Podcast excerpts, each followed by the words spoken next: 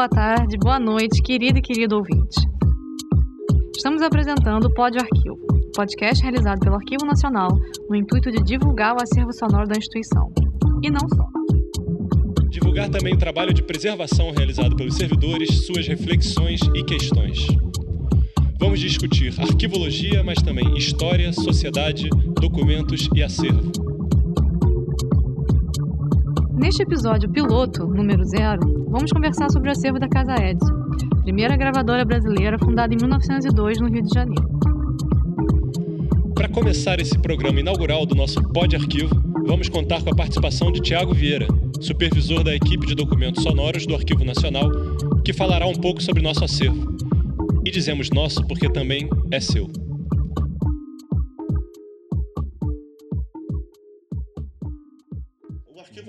Ele tem como, como missão a, a, o recolhimento do acervo produzido pelo Poder Executivo Federal. Né? Então a nossa grande missão é, é tratar, é, custodiar preservar e dar acesso à documentação pública.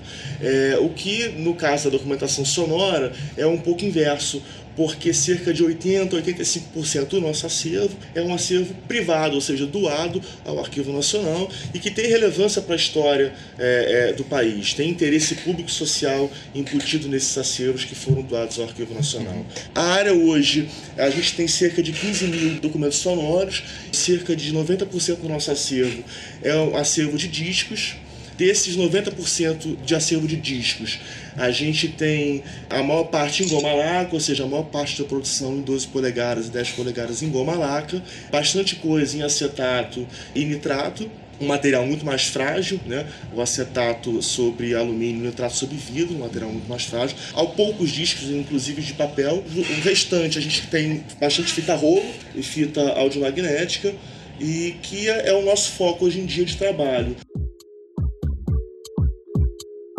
Tiago nos contou brevemente sobre o processo de digitalização do acervo da Casa Edson, realizado pela empresa Via 78, e seu responsável direto, o especialista em preservação sonora e audiovisual, Marco Dreher.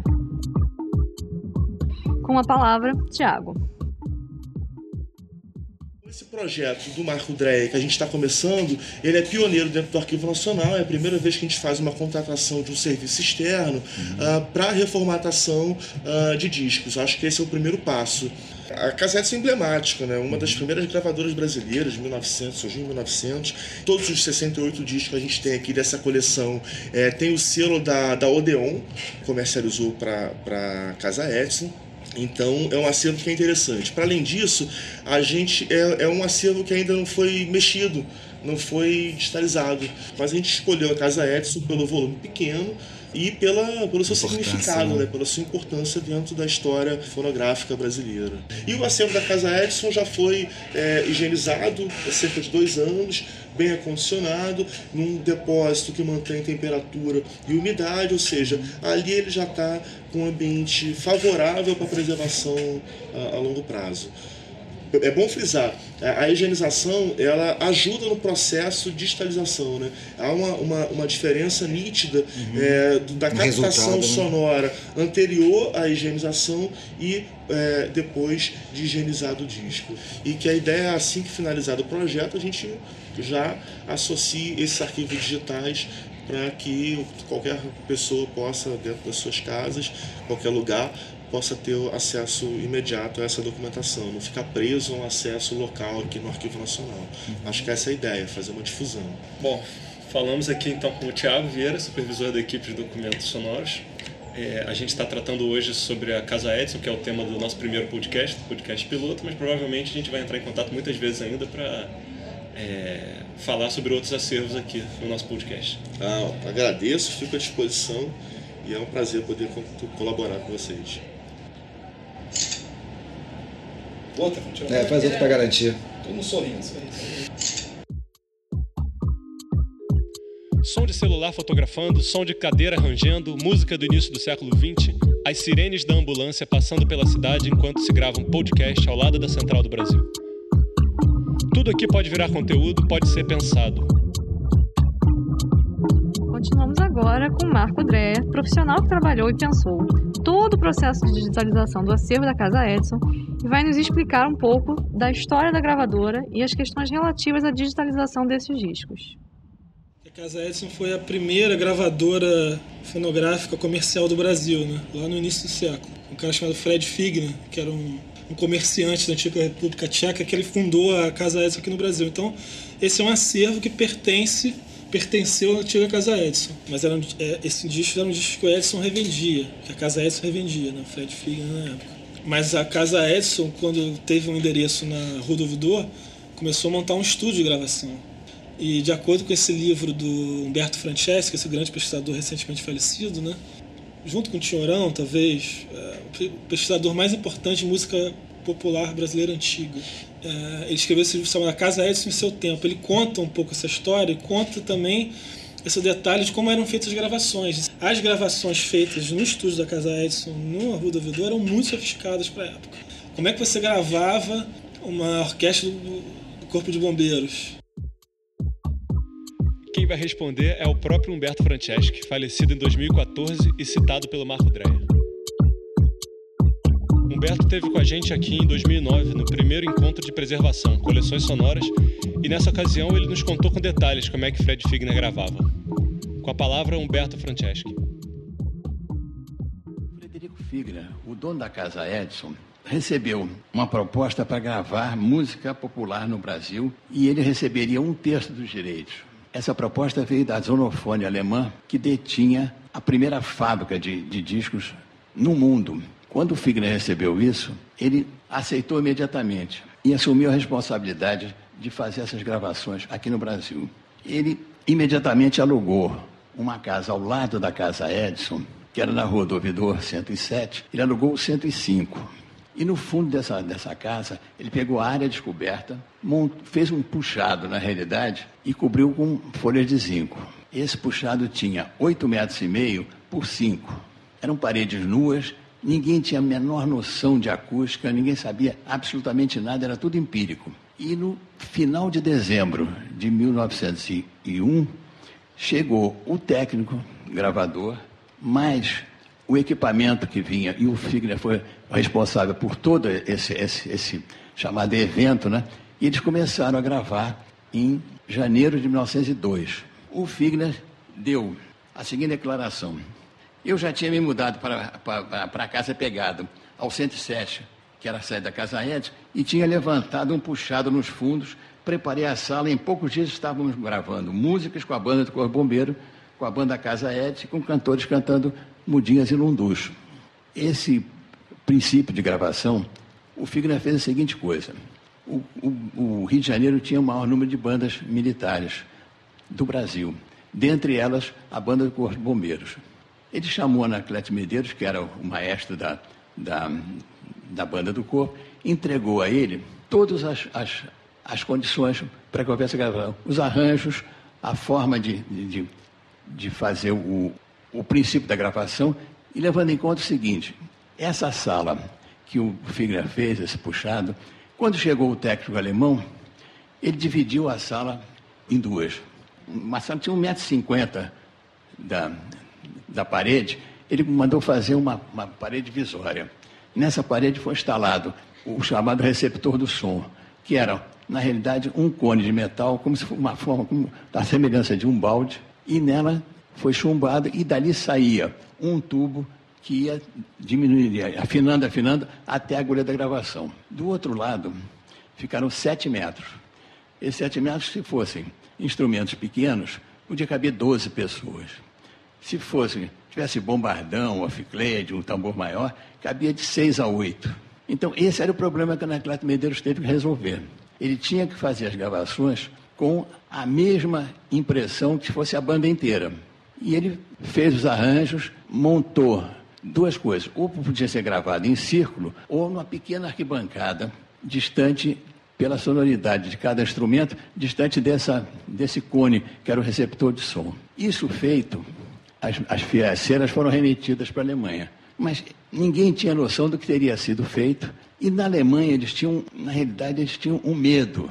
Não sabiam como é que era o tipo de, de, de clima que a gente tinha aqui e o que seria feito com, esse, com essas gravações. Na realidade, as ceras que vieram de lá eram ceras muito duras e o padrão era o, o, o, inverno europeu, que ficava mais duras ainda. E em 1901 tinha sido estabelecido o padrão de gravação no mundo. Esse padrão foi determinado em Paris pela Sara Bernard e na, na Itália pelo Caruso, Enrico Caruso, no Scala de Milão. Essas gravações eram o padrão, mas houve uma surpresa no meio do caminho. As ceras foram mandadas para lá e umas semanas depois chegou o resultado. O gerente da, da, da fábrica Zonofone, era um sujeito chamado Prescott, ele disse que nada tinha sido feito melhor em toda a história da Zonofone do que as músicas gravadas aqui no Rio de Janeiro. A surpresa foi geral. Então, o que aconteceu na realidade, nem o Figner, nem o técnico alemão perceberam que numa sala de 8 metros por 5, coberta com uma folha de zinco, inteiramente fechada, e mais o calor carioca, fizeram com que essas ceras duras vindas da Alemanha ficassem macias. Então, o suco da gravação das, das gravações brasileiras foi 5 a 10 vezes mais fundo do que as gravações europeias. Então, a qualidade do som ficou infinitamente melhor do que todo o padrão europeu. E isso determinou que, daí para frente, todas as gravações feitas no mundo inteiro fossem feitas com uma temperatura equivalente à do verão carioca.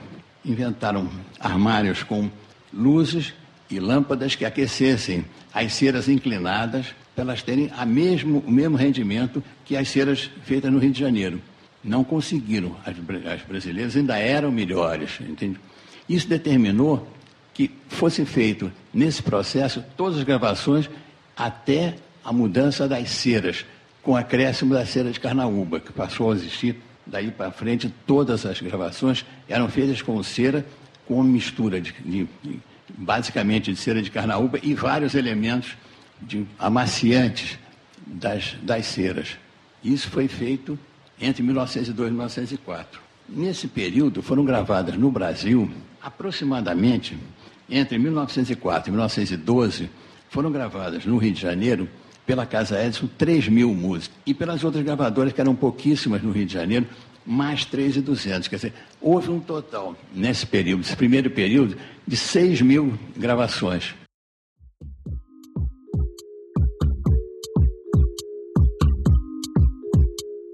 Fiquemos então com uma dessas 6 mil gravações. O nome da música é O Taco, uma cançoneta de claríssimo conteúdo erótico gravada em 1909, pelo cantor baiano. Boa audição.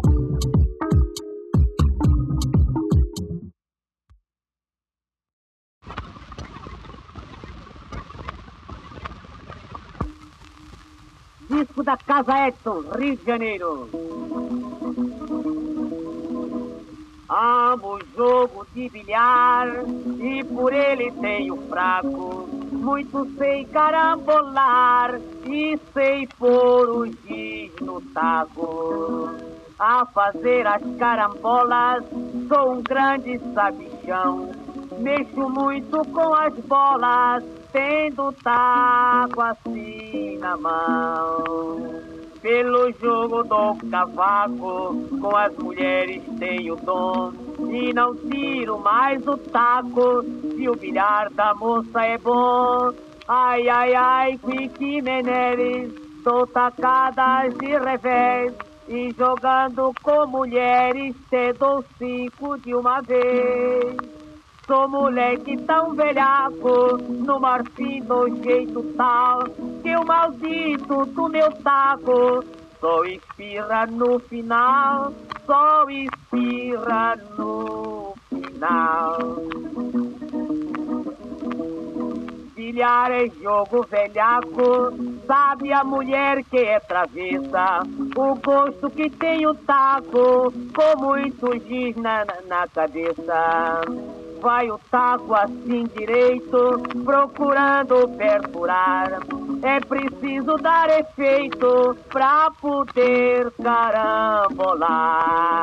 Com as bolas encostadas e a encarnada lá na frente, sou muitíssimas tacadas, fica o taco ainda quente, viro tudo aquilo em caco, jogador assim não há. Quanto mais remexo o taco, mais a carambola dá. Sou moleque tão velhaco, no marfim do jeito tal, que o maldito do meu taco só espirra no final, só espirra no final. Com sujeito modernista, é costume salafrário pôr as bolas pela pista, com efeito no contrário.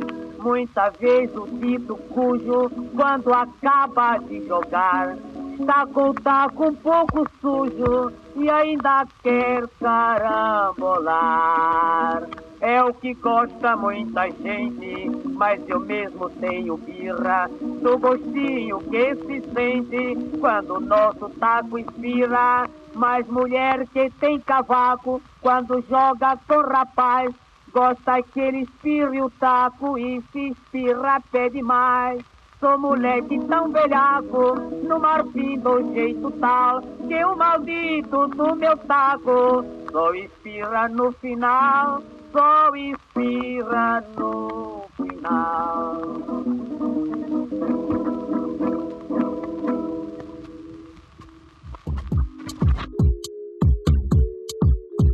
Essa foi o Taco. Agora convidamos o Marco Dreyer a explicar mais a fundo os detalhes da digitalização e da aquisição das agulhas e cápsulas corretas. Toda essa coleção, esses 70 discos, são de goma laca. Então a gente está trabalhando é, especificamente para esse tipo de material. Né? Então, por exemplo, agulhas têm que ser específicas para esse tipo de material. Tem uma série de cuidados envolvendo esse suporte especificamente. Porque o goma laca, apesar de ter sido fabricado desde o surgimento da gravação sonora em disco até os anos 60, hoje praticamente você não encontra mais agulha específica para ele. Por que, que tem que ser específica para ele? Né? O suco do, do disco de goma laca ele é muito áspero e grosso. Ele precisa de uma agulha mais grossa e mais pesada. Ao contrário do vinil, que é um suco, é um suco fino e mais sutil, vamos dizer. Então as agulhas são mais leves, são mais finas. É, eu tive que levantar e comprar né, é, uma cápsula específica para disco de goma laca, que no Brasil a gente chama de 78 rotações, que é mais ou menos a média da velocidade do disco. E um conjunto de agulhas, mas a dificuldade qual é? Só existe um fabricante hoje que produz e distribui é, agulhas para goma laca. E as agulhas se tornam muito caras, né?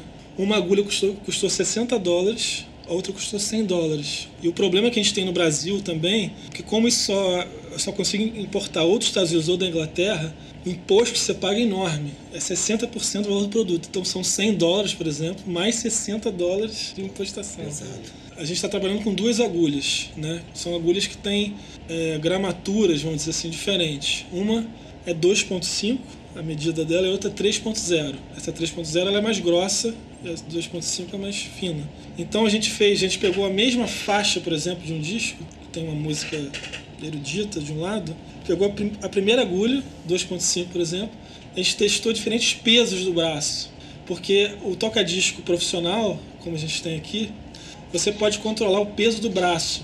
E esse peso do braço influencia no peso do contato da agulha com o disco.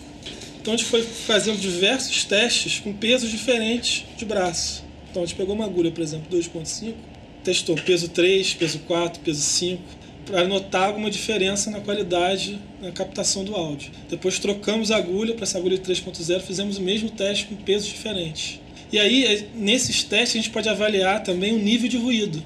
Daí a importância quando você começa a digitalizar um disco, você dá um tempo é, para você capturar só o ruído antes da faixa começar.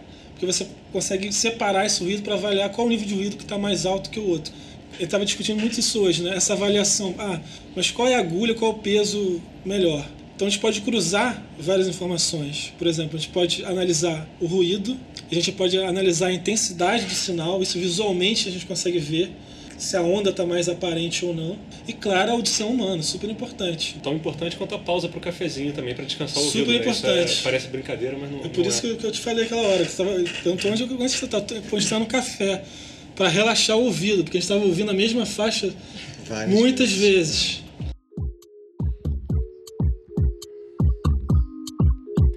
Bom, vamos relaxar nosso ouvido, tomar um cafezinho e escutar Cabocla de Caxangá, música de 1913, catalogada como um batuque sertanejo no rótulo do disco. A composição é de Catulo da Paixão Cearense e João Pernambuco e interpretada por Baiano, Júlia e Eduardo das Neves. Cabocla de Caxangá, disco para por Eduardo das Neves e companheiros.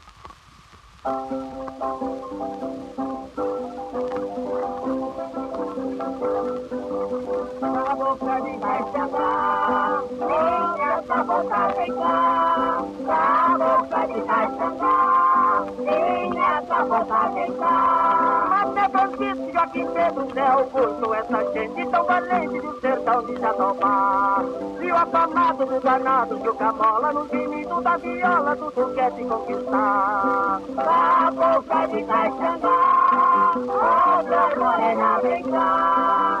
Cabocla de Caxangá, outra morena vem cá. Queria ver se essa gente também sente tanto amor como eu senti quando te vi em Carerê. Atravessava o regato do quartal, escutava lá no mato o canto triste do rutal. Cabocla demônio mal, tô triste como o rutal. Cabocla demônio mal, rutal. Na noite santa do Natal, encruzilhada, te esperei e descansei até o romper da manhã. Quando eu saía do arraial, o sol nascia lá na grota, já se ouvia suspirando a jafanã. Na boca toda manhã, tô triste como a uruá. Na boca toda manhã, tô triste como a uruá. Vinha trotando pela estrada da Mujica, vi debaixo da oitica, conversando com o mané. Senti cabocla estremecer dentro do coro, atrapalhado, aliviado, coração de meu quiser. Cabocla ainda veio o pé, quem não será do mané. Cabocla ainda veio o pé, quem não será do mané. Pela gameleira com uma onça mais ligeira, mais ligeiro por Najé. Eu faço tudo, só não faço é me querer. Seu coração ainda mais duro que o Muria Mungangue. A boca não sei porquê, tem da força por viver. A boca não sei porquê, tem da força por viver. Em Pajaú, em Caxangá, em Cariri, em Chabatão, eu tenho fama de cantor e valentão. Eu pego touro, mas já vi quando enfio, como foi em desafio, cantador logo no chão. Da boca tem coração, é rosa de sertão. Da boca tem coração, é rosa de sertão. Mas quando eu canto na viola, natureza, tu não vês como a tristeza me põe triste chororô. Por isso eu canto a minha dor e só à noite, quando se fecham as flores, abre a flor e vira o sol. Na boca tem moletom, essa flor do Mirotô. Na boca tem moletom, essa flor do Mirotô. Outra cabra, cara, eu sou um caboclo escovado mesmo. Quando eu pego na viola lá no arraial, não tem caboclo que me resista. Quando me saio, ninguém me ajuda. Você em Pernambuco parece que é até parente do Sara Antônio Firmino. Ah, eu sou sobrinho muito longe por afinidade de pai.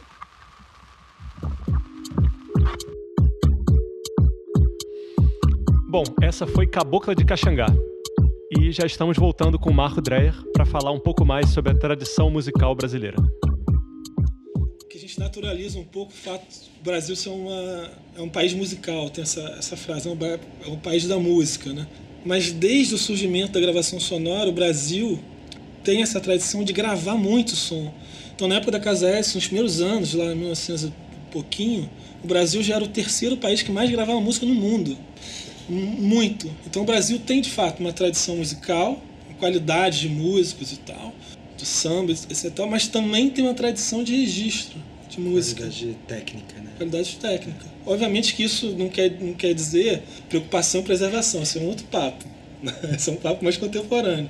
Mas a vontade de gravar também é muito antiga. E é interessante também essa coisa da, da limitação técnica, né? Porque às vezes a limitação técnica faz com que o técnico, sei lá, o responsável por uma gravação, ele vá ao limite da possibilidade do equipamento, daquela técnica. Ah, eu tenho um microfone só para gravar uma orquestra de corpo de, corpo de bombeiro. Então, o que, que eu posso fazer de melhor? Então, os equipamentos que a gente está trabalhando, obviamente que tinham, teriam maneiras ainda melhores de fazer o trabalho. Assim. De repente, com um toca-disco ainda melhor do que eu tenho, um super top de linha, um pré-amplificador com um equipamento que que é preciso para esse trabalho, para amplificar o som da toca-disco. Mas eu, eu, também sou favorável. É melhor você ter um, um, trabalho, mesmo com equipamentos que não sejam top, mas equipamentos razoáveis, que dê para fazer um trabalho bem feito, do que não fazer nada. Porque às vezes você, fica impossibilitado, inclusive no Brasil, com a dificuldade de você importar também, numa instituição pública é, é complicado.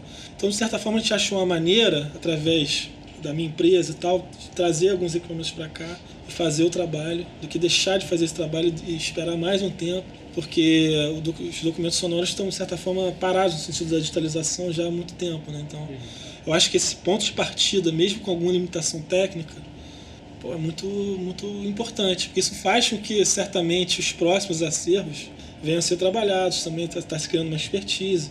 Outra coisa legal que está acontecendo, né, que eu também não esperava muito, eu estou sentindo uma preocupação no registro desse, desse projeto. Uhum. Isso aqui já é um registro, está sendo feito. Uhum. Esses testes, a ideia também é fazer um sprint de tela também.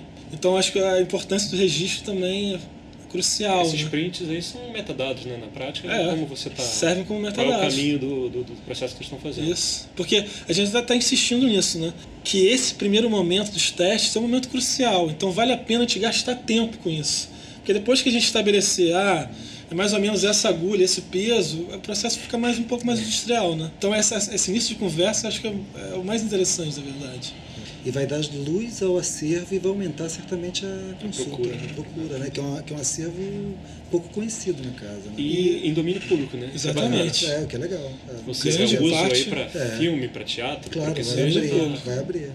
Da Casa Edson, acho que a única coisa que a gente tem digitalizado no Brasil é, é essa parte, outra parte do acervo do Humberto Franceschi que foi tratado no Instituto Moreira Salles. Então lá tem alguma coisa também que está online no rótulo dos discos, você tem a informação do intérprete, do cantor, esse tipo de coisa? Porque eu estou lembrando agora que existe um, uma voz, uma pessoa que sempre anuncia, né, antes das, da, é, das gravações das da, músicas. Da, das gravações feitas na casa Edson, isso. sim. Ele falava, anunciava, blá e tal. É, isso tem muito a ver, principalmente com os cilindros, né? Porque os cilindros, muitas das vezes, não tinham registro do intérprete ou do autor tinha um código. Aí você ia na casa com um catálogo, tem um catálogo, ah, cilindro 0106A. Aí você ia no catálogo, ah, intérprete tal, né? Porque às vezes isso não tinha registrado no próprio suporte. E tinha essa ideia do locutor anunciar também. Ah, banda de corpo de bombeiros, tá, tá, tá, né? Que até uma voz bem engraçada, a gente pode botar depois um, Engraçado, um trechinho aí pro pessoal Falando bem alto, assim, é. né? Gritando mesmo, né? Gritando. Gritando o nome da banda. Corpo de Bombeiros. Tá? Hino português pela banda do Corpo de Bombeiros para Casa Edson, Rio de Janeiro. José da Guia, dobrado pela banda do primeiro batalhão da Força Policial para Casa Edson, Rio de Janeiro, Rua de Ouvidor, 105. Isso da Casa Edson, Rio de Janeiro. Alright. Uma coisa engraçada que, que o, o Humberto Franceschi conta no livro, né? Que hoje a gente tem muito essa ideia do plágio cara, o sujeito grava uma música, uma melodia X, e um outro intérprete vai e grava uma melodia parecida, é plágio. Né? Então, muitas das vezes se conclui que é plágio. Nessa época, você vai notar, no início do século, tem várias gravações que é a mesma melodia praticamente. Interpretado por várias, vários artistas diferentes, isso não era uma questão. Isso não era uma questão. É como se, é como se a melodia estivesse no ar, assim, entendeu? Vamos trabalhar com, com ela. E não era. Não existia essa ideia de plágio ainda, entendeu? Então isso é muito comum. Você pega um acervo da Casa do Século, você vai ver várias melodias iguais, muito parecidas, muito próximas, interpretadas de maneira diferente por artistas diferentes. Inclusive é bom para quem, o pessoal da crítica cultural, ouviu a música Isto é Bom, né? Gravada na. Isto é bom. Parece que foi a primeira música gravada pela Casa Edson, uma coisa é, assim. Tem, tem uma certa polêmica, mas sim, pode dizer que sim. E a, a melodia e a harmonia é bem próximo de muita banda de axé da década de 90 agora, do, do século XX, parece bastante. A gente vai botar pro pessoal escutar. Esse catálogo que você falou foi preservado? Ele existe? Né? No livro do, do Franceschi, esse Casete do seu tempo, ele inclusive ele fotografou, digitalizou vários desses catálogos. Eles existem. Eu não sei exatamente aonde eles estão nesse momento, né? Inclusive alguma coisa estava com o próprio Francesco, mas ele faleceu há pouco tempo. Aí, inclusive há uma preocupação é, desse acervo dele para onde que vai. Não tem herdeiro direto exatamente, mas é, nos catálogos você vê isso. Você vê desde os fonogramas os mais antigos catálogos você vê também esses produtos que ele vendia, né? Secador de cabelo. Então, uma coisa importante são os metadados também no, no trabalho. São os dados sobre as informações que a gente está trabalhando. Por exemplo, você está falando do peso das agulhas, peso do braço sobre as agulhas, o tipo de agulha. Isso são metadados técnicos que a gente tem que registrar para futuramente, se eu, se eu, quiser saber que agulha que foi usada, por que esse áudio ficou assim, não assado, é importante. Então agora a gente está também tentando levantar nesse trabalho quais são os metadados importantes para a gente incorporar daqui para frente. Justamente é uma discussão que está acontecendo paralelamente à própria discussão da digitalização, que é fundamental. No mundo digital, se você não tem, não tem, os metadados ali, a possibilidade de você perder essa informação é muito grande, ao contrário do mundo analógico. Né? Então, os metadados são cruciais. Acaba que, que se transforma num processo de manualização, né? Você tem que uhum. repetir, talvez outras instituições repetirem algo parecido, né? Sim. Isso é. eu acho interessante. Esse registro é fundamental. De parâmetro futuro para outros trabalhos, né? Porque não são feitos muitos no Brasil, pelo contrário, são muito poucos. No Brasil, geralmente, a área de documentos sonoros é muito pouco valorizada. Eu acho que também tem a ver com esse contexto imagético que a gente vive hoje, né? As pessoas hoje só querem informação que tem imagem, imagem relacionada, né? Então parece que o som usa muito pouco, não basta. E é como um erro tava, crasso, é um erro né? crasso. É, claro. Bom, só para registrar, não tem nenhuma câmera presente aqui, a gente está gravando só em áudio, Pô, então isso vem corroborar aí. é, não discusso. Né? Não é aquele discurso xiita contra a imagem. câmeras e imagens. Inclusive, mas... eu sou formado em cinema, né? Eu trabalho com, com vídeo também. Hoje eu venho trabalhando muito com digitalização de vídeo. Não, é, não é essa a questão. Mas é a questão é de que tem que, é, tem que, pô, está, está esquecendo muito do som, sabe? Muito, assim. A gente vê nas instituições, normalmente as equipes, né, os departamentos de som ou são parados ou não existem às vezes, né? É a equipe de audiovisual, é uma coisa mais genérica assim, mas não ataca o, o, áudio, né? E muitas vezes a própria instituição não sabe o que ela tem de Não sabe o que ela tem, não, não tem esse levantamento. O poder do, Mas é engraçado que faz pouco tempo, até por conta desse podcast aqui, eu postei no Facebook ah, vocês escutam rádio ainda? De que forma vocês escutam e tal? Por uma impressão minha de que as pessoas estavam escutando menos rádio. De maneira alguma, assim, como, é que, uhum. como isso resiste, né?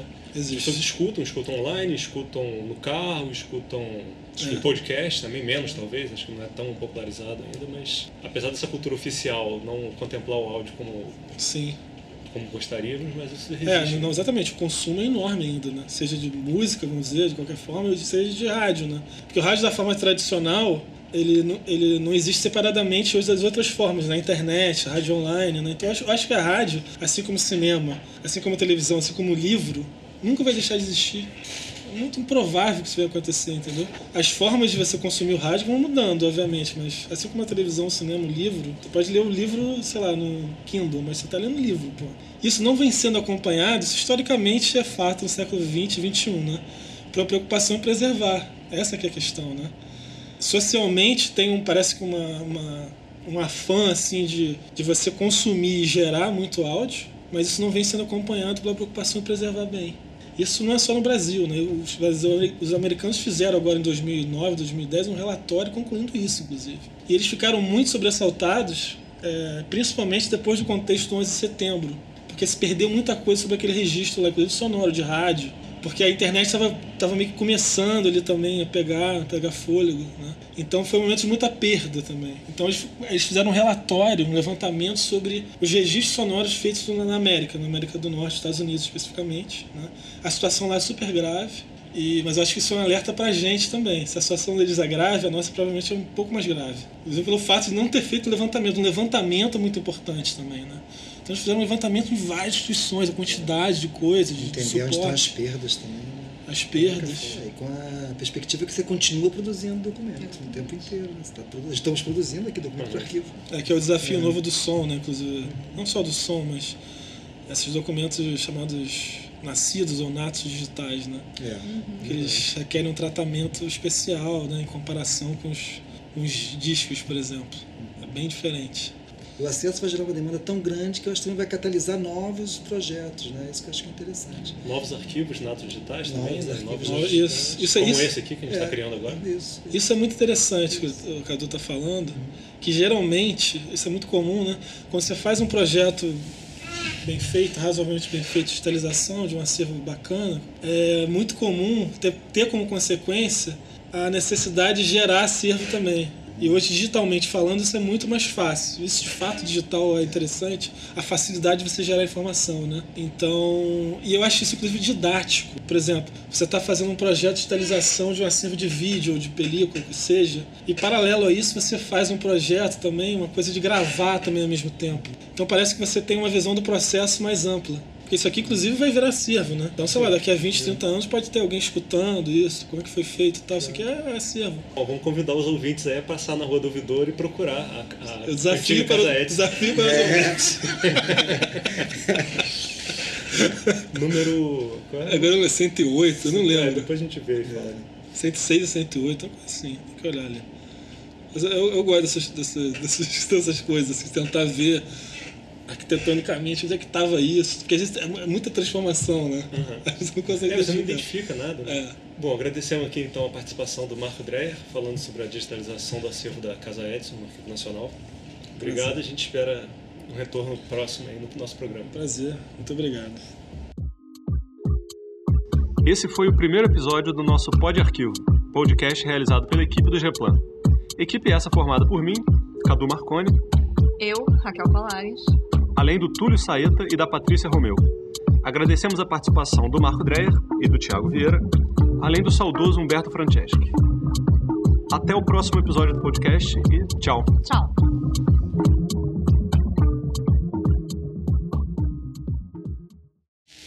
Disco da Casa Edson, Rio de Janeiro.